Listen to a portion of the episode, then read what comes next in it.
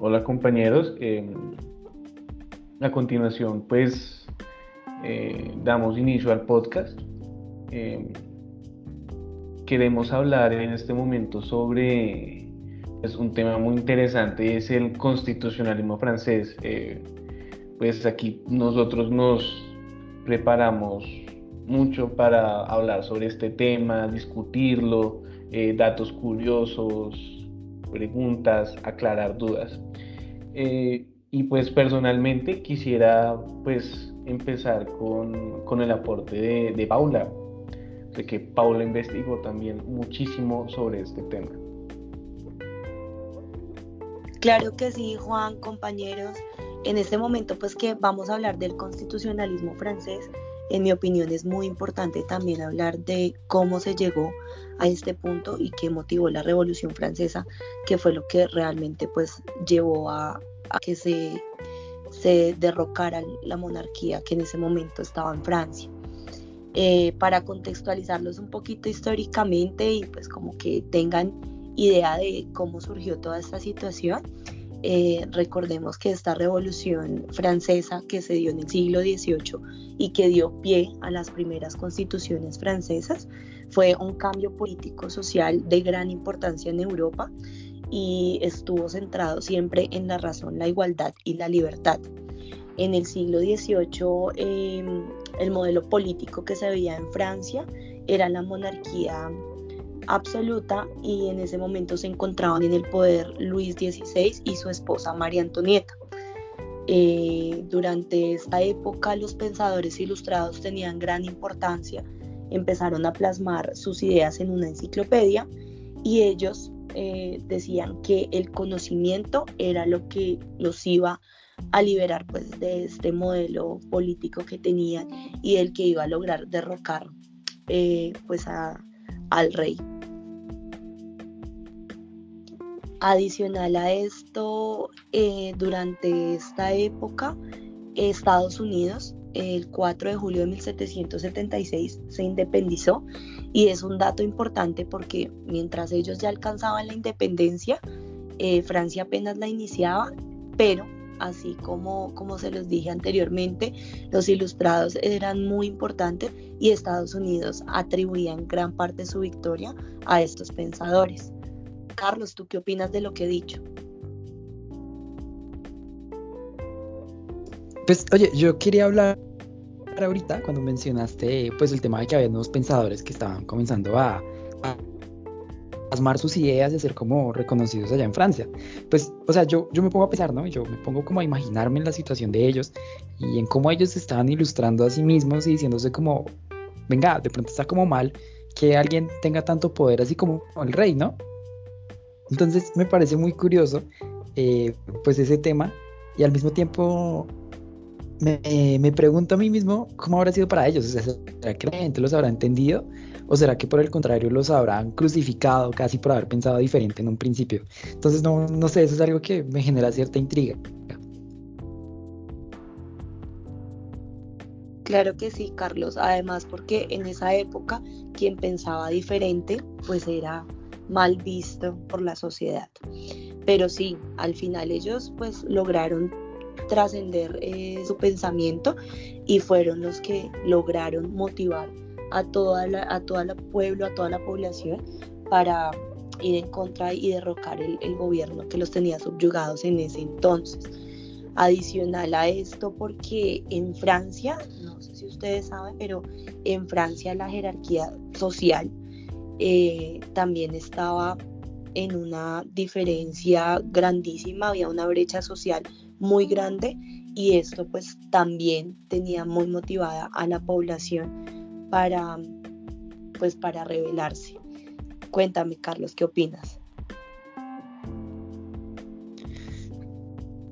Pues no, no sé, o sea, te tuvo que haber sido trascendental en de ese momento. O sea, yo me imagino las primeras personas empezando a pensar diferente. Y me pongo también en los zapatos de los eh, militares, no sé si llamarles así, los, que se encontraban en esa época. porque pues yo me imagino, se supone que ellos siguen las órdenes del rey, tienen que preservar el orden y la ley y bueno, en otras cosas.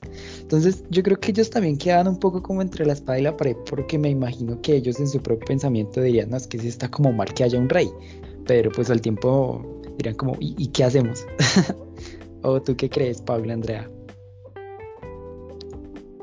Hola, pues mira, la verdad me parece muy interesante todo lo que han hablado porque gracias a esto, a, todo lo, a toda la historia, es como también podemos progresar ahorita sin historia. Uno claramente no progresa y no solo para las personas, sino para, la, para los estados, en este caso la monarquía. Y también es muy interesante ver cómo el, el querer solucionar y estar bien en un país, en, por ejemplo en la época de la Revolución Francesa, todas las personas que tuvieron que ver es interesante ver cómo gracias a esto pudieron dar un paso más, evolucionar más hacia, hacia algo más moderno. Entonces podemos ver, o sea, una historia bastante compleja, dura, pero que gracias a eso ahorita también muchos estados son lo que son. Claro que sí, Paula. Además, porque como se los mencionaba anteriormente, la brecha social que había en ese momento en Francia también cuando uno conoce este, este tema y esta historia, la puede contrastar en la actualidad, de pronto eh, refiriéndonos a nuestro país, porque pues en ese momento en Francia socialmente se dividían en tres estamentos, eh, se les llamaba primer estado, segundo estado y tercer estado. Los primeros dos estados, el primero estaba en cabeza del clero, el segundo en cabeza de la nobleza. Ellos no pagaban impuestos, y la nobleza por derecho eh, tenían tierras, eran los dueños de la tierra, mientras que el tercer estado pagaban todos los impuestos para poder sostener económicamente los lujos que se daba la nobleza y ellos sí no tenían derechos ni políticos ni tampoco pues de tener tierras. Entonces, digamos que es un contraste que uno, uno puede hacer con la sociedad que tenemos hoy en día Bueno, Mariana, ¿y tú qué opinas? Pues es bastante interesante compararlo con la realidad, yo creo, compañeros, porque imagínate que en 1788 la relación entre estos tres estamentos entra en conflictos por temas económicos políticos, algo que está pasando en nuestro país día a día, imagínense, ya llevamos casi cuatro meses de paro. Entonces es muy, muy cómico ver lo, nuestros errores en la historia y en el presente.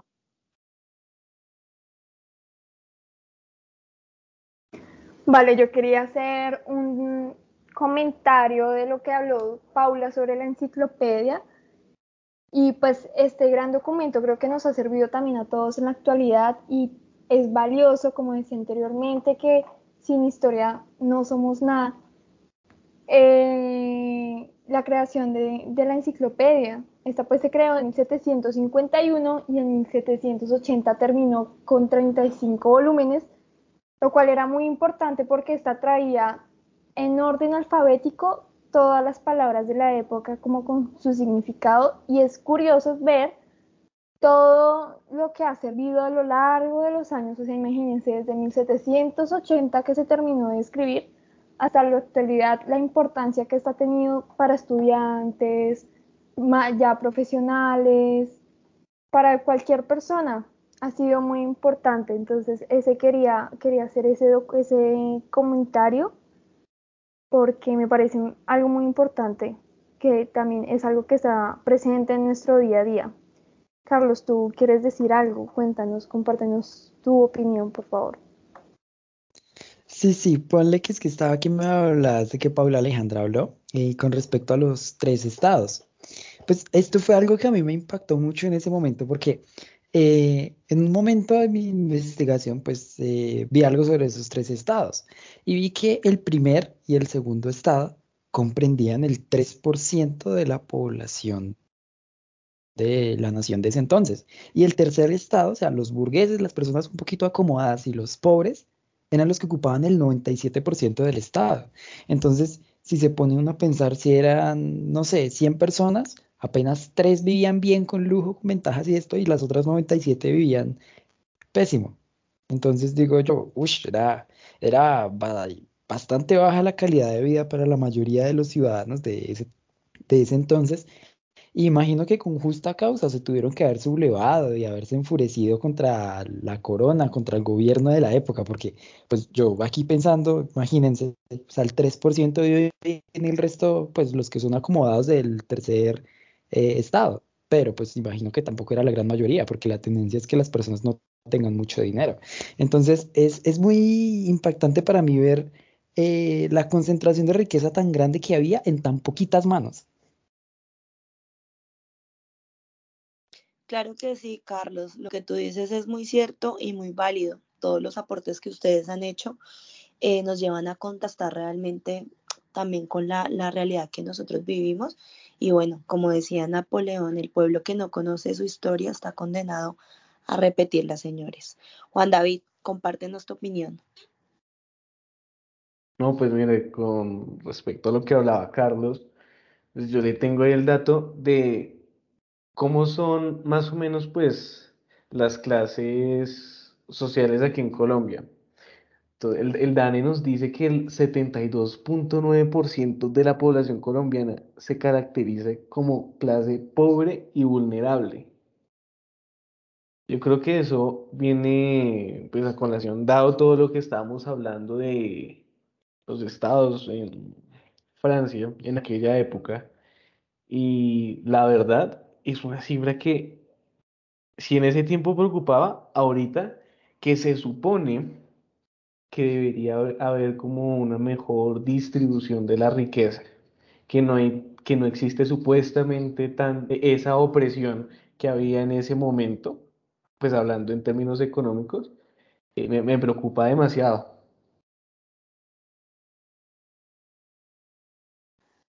Claro que eh. sí, Juan David, muy, muy cierto tu aporte porque realmente las cifras son alarmantes y con el tema de la pandemia, se ha ido aumentando aún más y hay familias incluso que tuvieron que eliminar totalmente una comida en el día para poder de cierta manera como que sustentarse económicamente.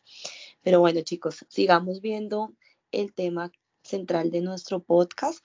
Me parece muy importante lo que dijo mi compañera Mariana, ya que ella hizo pues acotación a que en 1788 se entra como en una crisis política entre estos tres estamentos. Y les cuento que fue porque, como decía Carlos, pues como la mayoría del pueblo hacían parte del tercer estamento, pues del tercer estado, disculpen, eh, pues ellos estaban, el primer estado y el segundo estado estaban súper interesados en que el voto fuera por estamento. Y pues obviamente el tercer estado quería que el voto fuera por cabeza.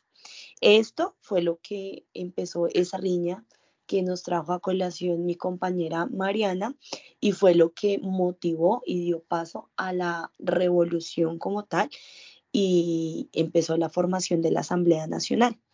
En esta Asamblea Nacional eh, se conformó por el tercer estado y uno que otro de los otros dos estados se les unió. Eh, fueron contados, eh, si mal no estoy, fueron tres del clero y dos de los nobles, pero pues obviamente eran mayoría. Entonces allí se dio la, mm, creación de la Asamblea Nacional y empezó la revolución ya en pie. Eh, para el 14 de julio ya se empieza con la toma de la Bastilla, que fue un hecho muy relevante y muy importante en esta revolución, ya que pues esto se empezó como símbolo de derrocar la represión de, del rey.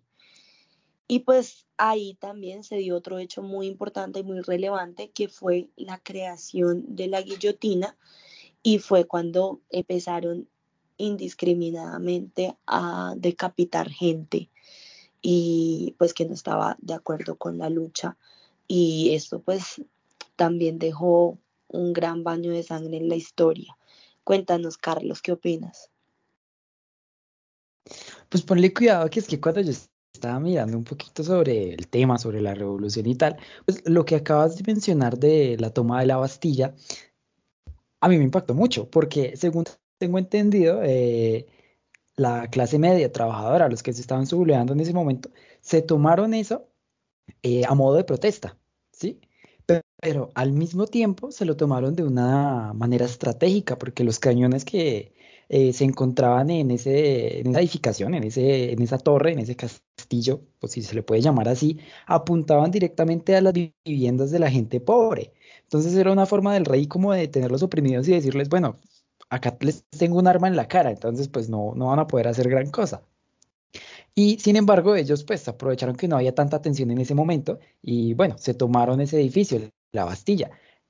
Lo que me parece curioso fue que ellos eh, denominaron al supervisor, por llamarle de algún modo, no recuerdo muy bien el nombre en este momento de, esa prisión, eh, lo denominaron de traidor, o sea, lo tacharon de traidor, y si mal no estoy, a él también lo mataron y lo decapitaron y empezaron a exhibir la cabeza de él por el pueblo. Creo que eso también salió como algún tipo de eh, costumbre por la época, fue como una de las primeras veces que se empezó a usar ese, ese tema. Claro que sí, Carlos. En esa época, como bien lo dices, fue de las primeras veces que se empezó a, a, pitar la gente y exhibieron la, cabeza del gobernador de la prisión. Eh, esto pues en, busca de que la gente pues tuviera miedo y, no pensaran en traicionar la causa. Y a esta época eh, se le llamó la época del terror.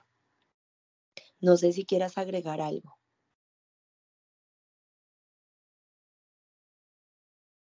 Mm, no, la verdad sí quiero hablar varias cositas, pero ahorita. Listo, perfecto. Mariana, ¿tú qué opinas? Compártenos tu, pensamiento. Pues es que ustedes hablan de eso y yo encontré un dato súper, no sé, y pues para mí fue como inquietante porque pues cuando, a pesar de que la fortaleza medieval conocida pues como la Bastilla, solo custodiaba a seis prisioneros, lo en las manos de los revolucionarios parisianos supuso, pues, ¿cómo explicarlo? Como simbólicamente ese antiguo régimen y pues da el punto inicial a la Revolución Francesa. Yo quería como, pensar que siempre hay, entre muchas masas, siempre va a haber una revolución y eso es lo que nos hace ahora como los gobiernos democráticos y cosas así. Claro que sí, Mariana, de gran importancia lo que tú nos compartes, pero me gustaría escuchar también la opinión de Tatiana, que quiere opinar acerca de tu tema. Cuéntanos, Tatiana, ¿qué opinas? Bueno, pues principalmente en la época del terror yo encontré un eh, aporte súper importante, el cual nos dice que esto lo fue denominado así porque estaba caracterizado por la brutal represión por parte de los revolucionarios mediante, eh, digamos que un recurso que era llamado el terrorismo del Estado. Eh, un claro ejemplo que más adelante lo vamos a tratar es la ejecución de María Antonieta el 16 de octubre de, de 1793, que me gustaría hacer hincapié en esta mujer, pero como eh, reiteradamente em, ya lo había mencionado, más adelante continuaremos con este tema. Claro que sí, Tatiana, tienes mucha razón en, lo que dices y me parece curioso ver que a todos nos causa como la, como llamaron la época del terror, cierto terror, pues de ver cómo todas estas cosas estaban sucediendo en ese momento Imagínense que, pues, si nosotros que remontándonos a la historia, como que sentimos ese, ese terror, imagínense lo que sintió el rey en ese momento, pues de ver toda esta situación eh, y pues no le quedó de otra que ceder. Y cuando el rey pues ya dio un paso hacia el lado y dijo, no, pues yo acá tengo que hacer algo porque estamos viviendo una situación demasiado compleja, invitó a las personas que faltaban del clero y de la nobleza a unirse y a ser parte de la Asamblea Nacional. Obviamente, pues muchos lo hicieron a regañadientas. Al final, cuando ya todos se terminaron por unificar, la Asamblea Nacional pasó a ser una asamblea constituyente. Y esta asamblea constituyente fue la que dio el paso a la primera constitución francesa y la que dio el paso también a la aprobación de la Declaración de los Derechos del Hombre y el Ciudadano, eh, declaración que hoy en día data como la primera el primer reconocimiento a los derechos en la historia. ¿Qué opinas, Carlos? Pues es que fíjate que lo que dices es bien cierto, el tema de la Asamblea Nacional Constituyente. Eh, resulta que, de hecho, eh, el 9 de julio de 1789 eh, se redactó, em, bueno, se unió esta Asamblea Nacional Constituyente en los inicios de la Revolución Francesa. Y más tarde, esta, en 1791, redactó la primera constitución que rigió en Francia. Eh, lo que acabas de mencionar con respecto a la Declaración de los Derechos del Hombre y del Ciudadano es muy importante, porque resulta que entonces la Asamblea Nacional Constituyente eh, se apoyó en la Declaración de los Derechos del Hombre y del Ciudadano para crear gran parte de todo su contenido. Eh, bueno, encontramos dentro de esta declaración algunos artículos o una serie de facultades que se estaban empezando a garantizar a la persona, como la libertad, la igualdad, la propiedad, el de, bueno, el debido preciso penal, y de alguna manera existió también como algún antecedente de la presunción de inocencia. Y bueno, la equidad tributaria también. Esto es importantísimo porque todas estas medidas fueron en un inicio dadas para evitar la arbitrariedad del rey, porque el rey hacía lo que quisiera, entonces se quería como delimitar de alguna manera eh, su poder. Eh, es importante lo de la Declaración de los Derechos eh, Civiles y, perdón, los derechos del hombre y del ciudadano, porque estos están presentes incluso a día de hoy en la Constitución de 1958. Resulta que esta es la Constitución que hoy día está vigente eh, en, en, la, en, el, país francés. Eh, básicamente es el decimoquinto texto fundamental que se crea, es decir, la decimoquinta constitución. bueno, teniendo en cuenta unas que se crearon, pero que teóricamente no entraron a regir del total. Y bueno, eh, esta fue aprobada en un referendo el 28 de septiembre de 1958, pero entró oficialmente a regir el 8 de octubre de ese mismo año, es decir, 1958. Eh, algo curioso de esa constitución es que tiene un preámbulo y 16 títulos, pero lo que nos interesa es el preámbulo, porque en el preámbulo eh, hace referencia directa a tres títulos fundamentales. El primero, la Declaración de los Derechos del Hombre y del Ciudadano, ojo, cuidado, que es de lo que estamos hablando. La segunda, el preámbulo de la Constitución Francesa de 1946 y en, su tercer punto, la Carta del Medio Ambiente de 2004. Resulta que si eh, analizamos esos tres textos nos damos de cuenta que son de vital importancia para eh, todo este estudio, porque los que acaba de mencionar son normas que se consideran que están incluidas dentro del bloque de constitucionalidad. Entonces los jueces allá las aplican directamente y el legislador las tiene que respetar bajo, bueno, el control de constitucionalidad, porque esas tres normas son constitucionales allá en Francia, hacen parte directamente de la constitución. Entonces, pues eso es lo que yo averigüé, investigué un poquito y pues no sé, me parece muy, muy curioso. No sé, Paula, si quiera decir algo. Claro que sí, mira que estás tratando temas muy importantes que eh, Imagínense el gran impacto que ha tenido la Revolución Francesa para el mundo, que ahorita en la actualidad 2021, hagan cuenta de los años que han pasado, en Colombia y en otros países se ha adoptado la Asamblea Nacional Constituyente, pues en el caso de Colombia, esta se consagró en la Constitución del 91. Y otro tema muy importante que tocaste fue la Declaración de los Derechos Humanos y, y del Ciudadano, perdón.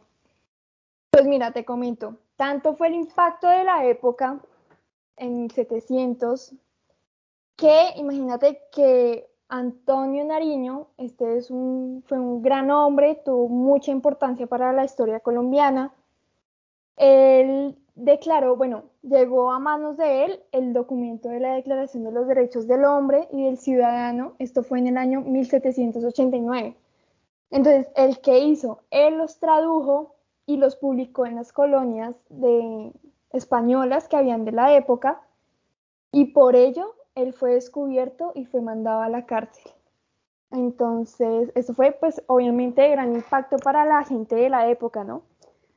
Pero mira que sin embargo, eh, después de la Segunda Guerra Mundial, em, pues la Declaración de los Derechos del Hombre ya dejaron de llamarse así, sino la Declaración de los Derechos Humanos universales humanos, perdón. Y bueno, pues ustedes saben todo lo que pasó en la Segunda Guerra Mundial, todos los asesinatos que hubo, o sea, las tragedias fue algo bastante inhumano. Y es por ello que la ONU en 1948 decidió, junto a otros países miembros, hacer la Declaración Universal de los Derechos Humanos. Y hasta la época estos son de gran importancia. Entonces imagínense todo el contexto, toda la evolución que han tenido estos derechos a causa de, bueno, porque surgieron de la Revolución Francesa. Entonces me parece un tema muy importante para que veamos cómo, cómo todo lo que estamos tratando influye tanto en nuestro día a día y a veces uno no se da cuenta de todo lo que había pasado para llegar a algo a lo que somos hoy.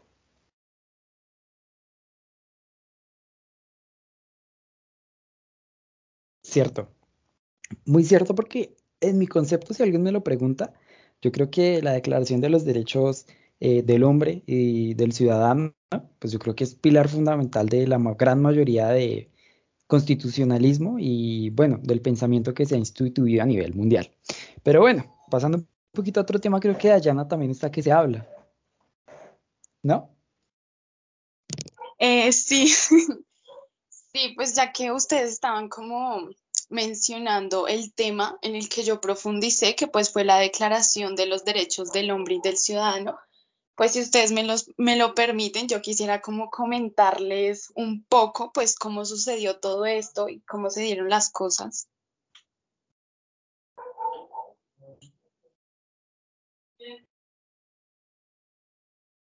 Pues si quieres, cuéntanos. Bueno, pues yo quiero partir de como que como ustedes ya lo mencionaron, pues esto digamos que sucedió en el año de 1789 durante el reinado pues de Luis XV, ¿sí? Y que pues en esto se desembocaron pues distintos hechos que fueron los que dieron pie a la Declaración de los Derechos del Hombre y del Ciudadano. Eh, los hechos de los que yo hablo son las contradicciones económicas, sociales y políticas que existían entre el clero, la nobleza y el tercer estado, sin ignorar obviamente pues el conflicto religioso. Lo que sucede posteriormente es que el rey trata de unir a la nobleza, al clero y al tercer estado en pro de generar pues una única cámara eh, en la cual se decidiese por votos y no por estamentos. Entonces, pues él no lo logra. Y el tercer estado se aparta y se constituye una asamblea legislativa que pues más adelante, como ustedes lo mencionaban, es declarada como Asamblea Nacional Constituyente. Así que pues el rey en su, en su descontento declara la decisión del tercer estado como nula. Y no contento con esto, pues también les cierra la sala de reuniones, que eran donde pues ellos se reunían. Entonces, pues en esto, el tercer estado eh, empezó a reunirse en la sala del juego de la pelota, donde juraron pues permanecer juntos hasta que se estableciera la constitución y más adelante pues el rey Luis XV se vuelve a manifestar y declara nulas absolutamente todas las resoluciones que pueda generar el tercer estado. Y pues él siguió haciéndolo así como de manera consecutiva y los diputados del tercer estado desobedecieron absolutamente todas las órdenes que él imponía. Y pues de esta manera ellos lograron quebrantar todos los elementos estructurales del antiguo régimen del absolutismo monárquico. Eh, ya después de esto, pues se crea un escenario propiciado por, ser, por el tercer estado. Eh, esto con el fin de lograr la igualdad de derechos para todos los miembros, sin exclusión alguna. Eh, también cabe mencionar que miembros del bajo clero, como lo eran sacerdotes, párrocos y vicarios, se unieron con el tercer estado, dejando de lado la indiferencia del alto clero, que por cierto eran objeto de insultos y ataques físicos muy populares, ya que ellos eran muy odiados por el pueblo francés. Ya, es el 26 de agosto que la Asamblea Constituyente aprueba la Declaración de los Derechos del Hombre y del Ciudadano. Eh, esta constitución contiene una teoría política contractualista que sirve al establecimiento de una, de una nueva forma de organización del poder. Eh, ya como para finalizar esto, eh, cabe mencionar que eh, esto se dividió en dos partes, donde por una estaban los derechos civiles del hombre y en la otra los del ciudadano.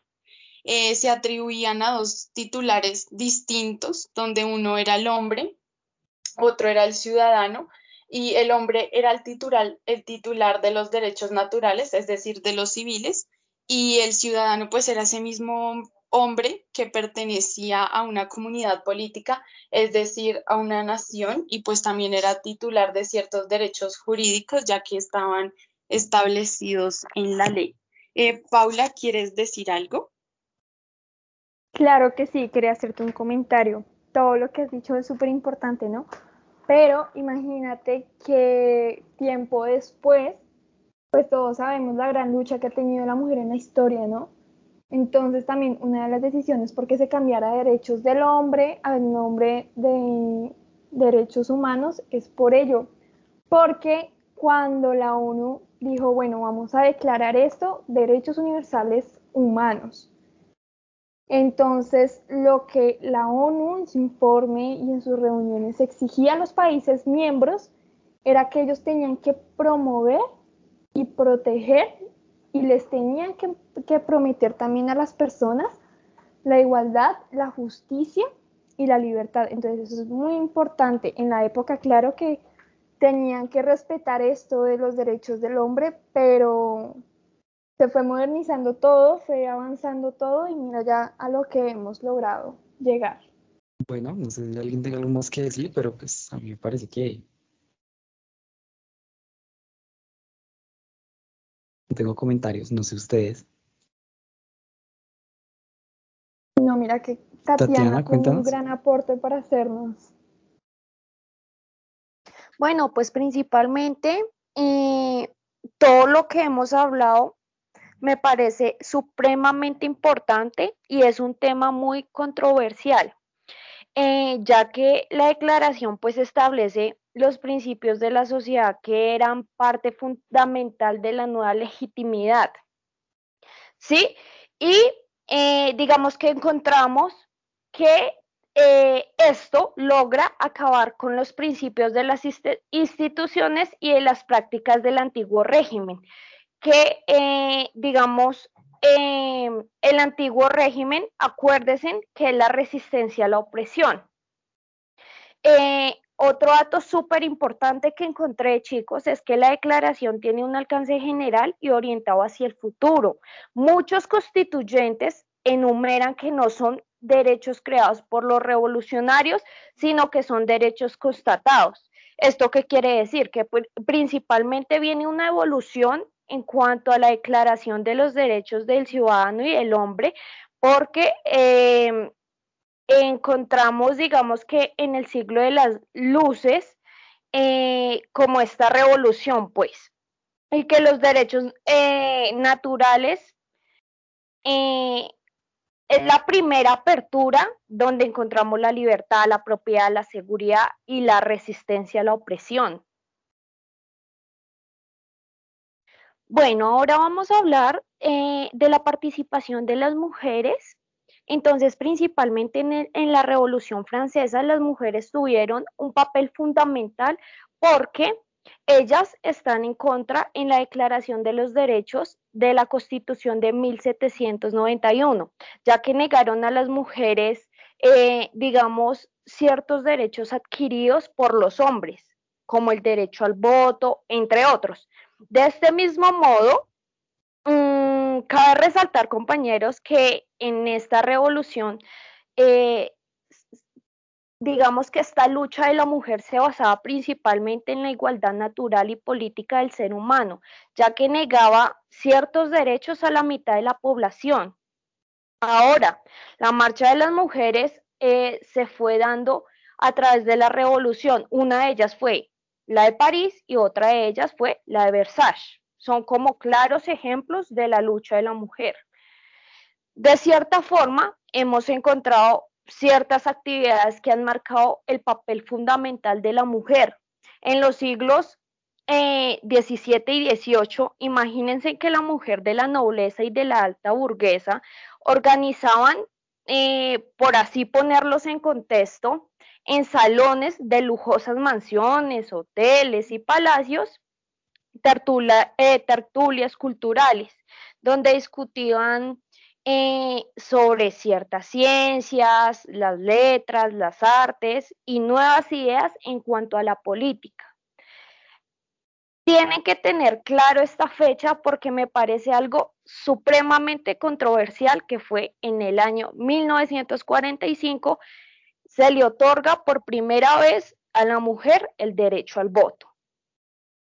Ahora, encontramos eh, ciertas autoras que hacen hincapié que podemos resaltar la lucha eh, de estas mujeres porque digamos que Olimpia de Jeusch fue una escritora, dramaturga eh, de la política francesa que el 14 de septiembre de, de 1791 fue la que publica la Declaración de los Derechos de la Mujer y la Ciudadana, que en esto eh, ella exponía los principios de una igualdad cívica entre los sexos fundada en la naturaleza y la razón. Me parece importante tener esto claro y me parece que es una mujer que marcó la historia supremamente mm, con un eh, simbologismo espectacular. En segundo lugar, encontramos a Madame Roland, que era una mujer muy culta, su influencia fue considerable entre los guirotinos a los que recibía habitualmente su salón. A ella se le atribuye cierta frase que es la libertad, ¿cuántos crímenes se cometen en tu nombre? Delante de la estatua de la libertad. Paula, ¿qué nos quieres comentar sobre este valioso tema? Pues Tatiana, me parece muy importante el tema que tú estás profundizando, porque pues la lucha de la mujer inició hace muchos años. Hoy en día todavía las mujeres seguimos luchando por igualdad eh, en derechos y en otras cosas, pero me parece importante sí el, el papel que jugó Olimpia eh, además porque, bueno, a pesar de que nunca se aprobó esa declaración de los derechos de la mujer y la ciudadana, pues sí fue una voz de rebelión y fue un punto de partida muy importante para la, la revolución y la lucha que emprendieron las mujeres desde ese momento. Y ya empezó a verse la figura de una mujer más empoderada y más luchadora y, se empezó a ganar un campo importante y empezaron a abrirse un lugar importante. Pero sí, pues quería comentar sobre este documento porque lo que, lo que te digo, opino que fue algo que marcó un punto de partida para la lucha. Paula, y sabes que eh, después de escuchar tu opinión, eh, me llena de voz y de voto que conseguimos muchos beneficios eh, digamos que a través de estas revoluciones sociales, que una de ellas fue el matrimonio, el divorcio, la supresión de desigualdad frente a la herencia, entre otros. Entonces, eh, vemos reflejado como el papel de la mujer sí tuvo cierta relevancia, que en la actualidad de pronto sí vemos un poco de opresión, eh, que no es de, eh, no es como Mm, uno lo imagina como uno lo sueña, pero esto se ha evolucionado. Entonces, me gustaría, Juan David, eh, tú que nos quieres comentar acerca de tu tema, de eh, acerca de Napoleón, tú qué tienes para ilustrarnos en esta, en esta, en esta charla. Eh, sí, Tatiana. Pues precisamente mm, yo quise ahondar mucho sobre Napoleón, en principio porque, mm, pues, la mayoría de personas solo se concentran en lo que sucedió como en esa parte de la Revolución Francesa. Pero Eh, y por eso me quedé callado porque escuché todo el discurso que ustedes, pues, eh, con, con el que nos ilustraron y escuché atentamente el tema de la opresión. Y pues me causó como que cierta, pues no sé, animadversión, llamémoslo así, que después, allá el 9 de noviembre de 1799, Napoleón Bonaparte, pues yo creo que ya la mayoría habrá escuchado sobre ese icónico personaje de la historia que todo el mundo piensa que fue enanito, pero, pero no, solo que lo retratan al lado de la caballería y los de la caballería eran, eh, para entrar a la caballería francesa no tenía que tener una, una, estatura, pues tenía que ser altísimo. Y Napoleón medía apenas como unos 73, bueno, lo que me dio un hombre promedio francés. Pero lo que viene mi, mi, intervención es, lo siguiente, es que ese 9 de noviembre de 1799, lo repito otra vez porque es importante, eh, toma el consejo de los 500 con su ejército, porque él era un comandante del ejército francés. ¿Qué es el consejo de los 500? Decimos que fue la Cámara Legislativa Francesa del directorio. Entonces, ¿qué pasa? Entra al, al, al consejo, lo depura, ¿sí? Y una fracción de ese consejo aprueba una ley eh, que se extingue a sí mismo como institución, o sea, para que ya no exista consejo y lo reemplazaría tres cónsules. Y pues Napoleón eh, pues se aprovecha la situación y dice, listo, yo quiero el primer consulado. ¿Y cómo fundamenta esto? Pues nos dice que él ha luchado por Francia y pues trae a colación todas esas victorias en la política exterior y sus conquistas, sus grandes hazañas militares. Eh, y pues ya empezamos a hablar que se empieza como a instaurar esa democracia cesarista, lo cual fue importante y pienso yo que va marcando como que el fin de ese constitucionalismo francés, gran constitucionalismo francés. Después les digo por qué. Eh, decimos que eh, pues este llega a ser un emperador. ¿Y por qué? Porque es que unos de los diputados plantean como esa idea de que él fuera el emperador.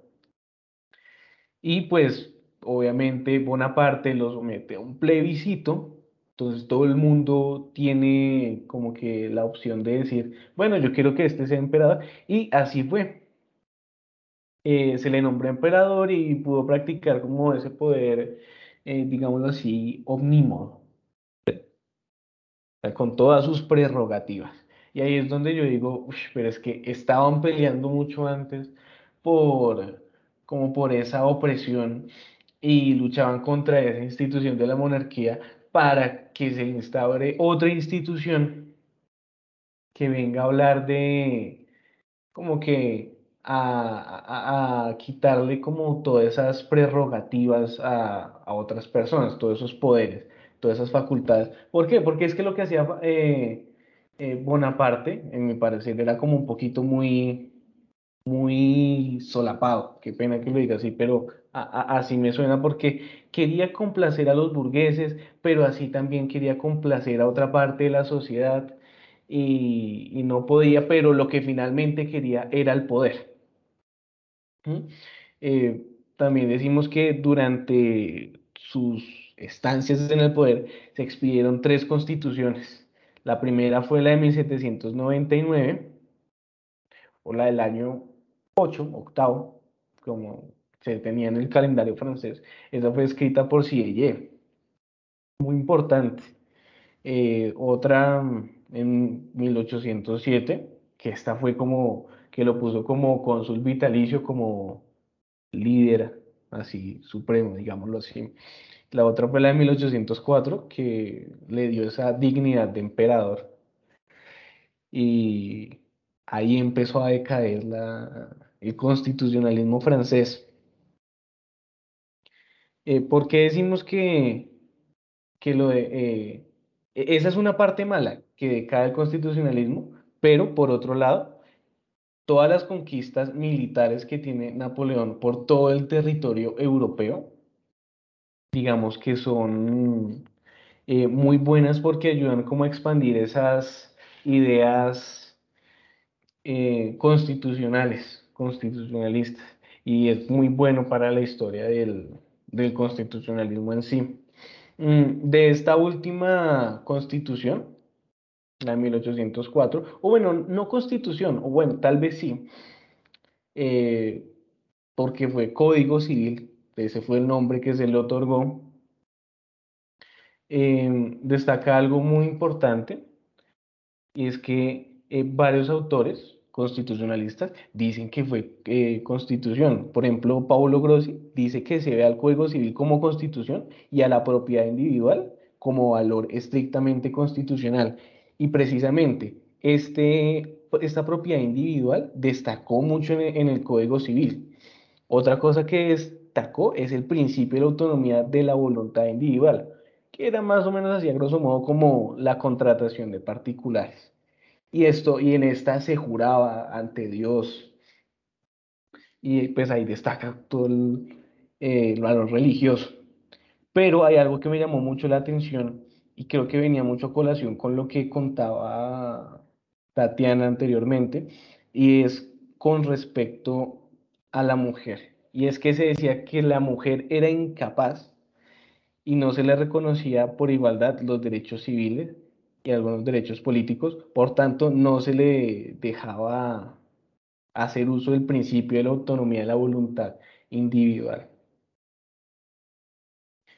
Y, y pues ya e, eso era como que me, me, me, gustó mucho contrastar todo lo que estaban buscando anteriormente y ya después esa era napoleónica.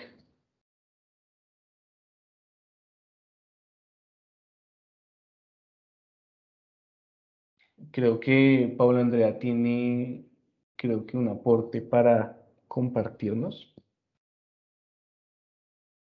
Eh, para finalizar, eh, quería hacer como un resumen de todo lo que han hablado.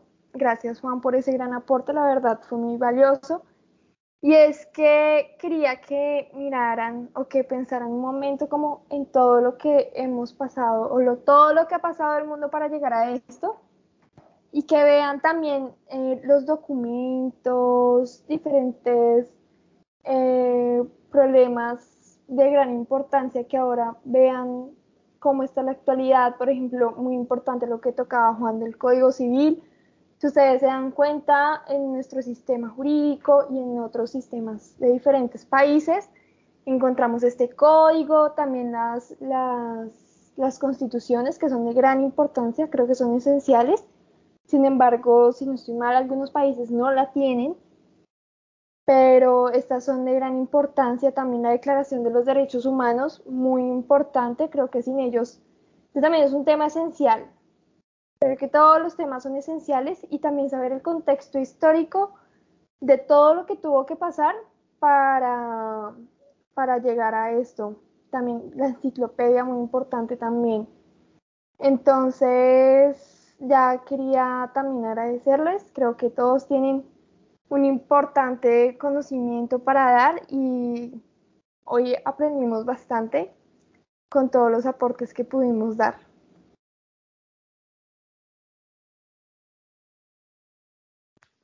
Claro que sí, yo también opino igual que Paula. Ha sido pues un conversatorio bastante interesante y bueno, pues no sé qué opine Mariana.